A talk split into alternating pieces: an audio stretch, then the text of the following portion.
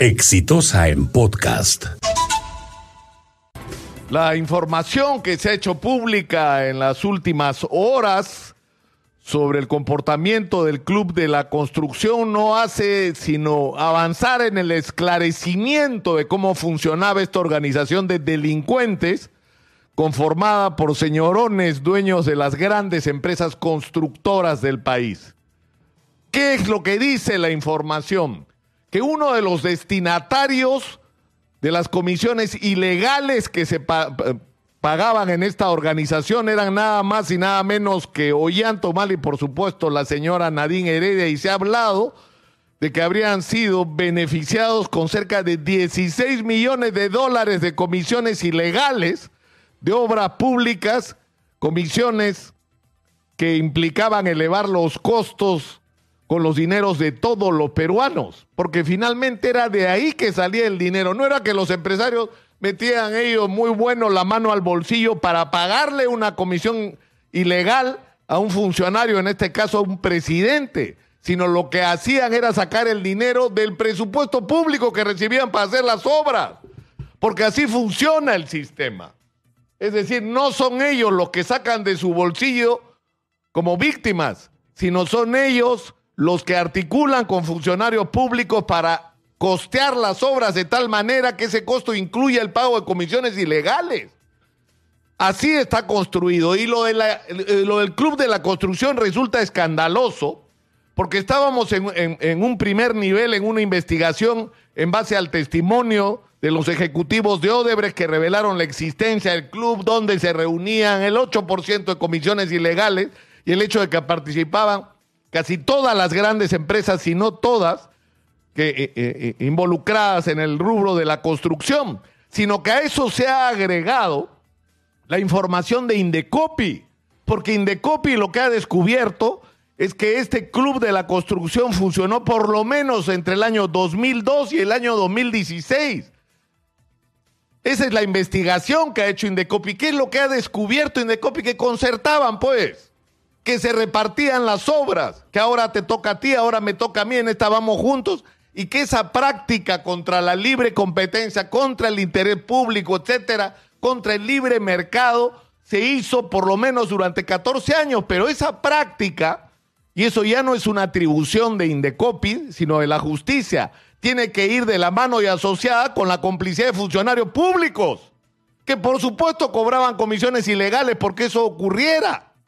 Entonces, lo que, de lo que estamos hablando es algo gravísimo, porque Indecopi de lo, lo, que nos está diciendo es hay 35 empresas implicadas en esta práctica. Hay por lo menos 112 grandes obras, grandes obras públicas que han sido objeto de este tipo de prácticas. Estamos hablando de comisiones ilegales de cientos de millones de soles.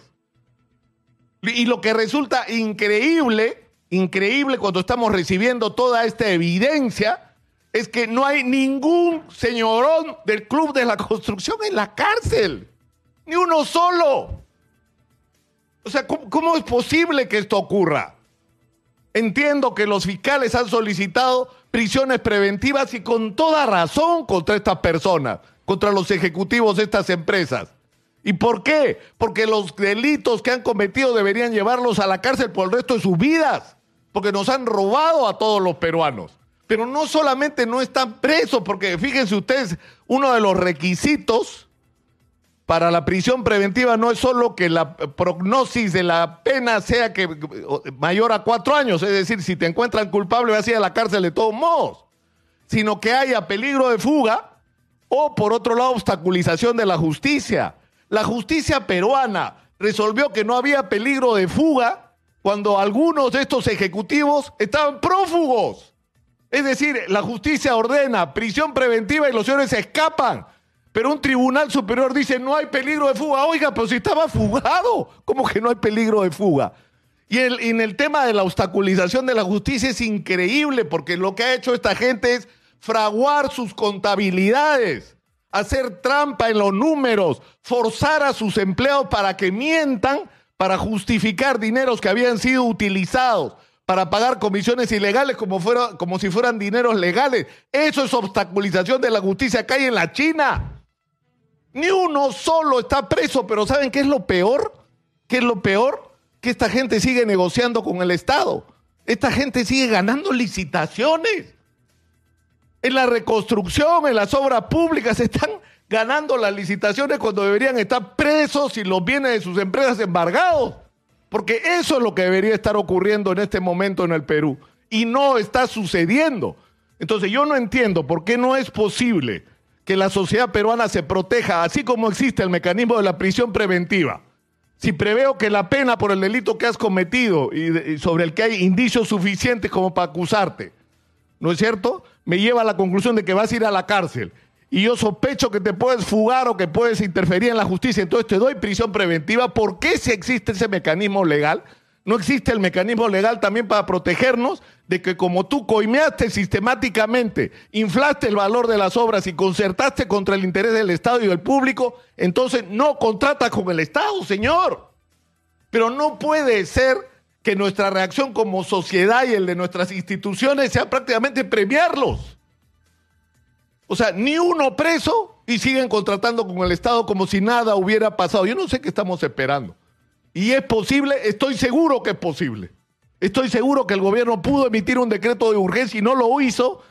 Y espero, sinceramente, que el Congreso de la República y los nuevos congresistas tengan el coraje de asumir esta como una de sus tareas más urgentes. Ni una obra más hecha por esta gente del Club de la Construcción, por favor, respetémonos a nosotros mismos.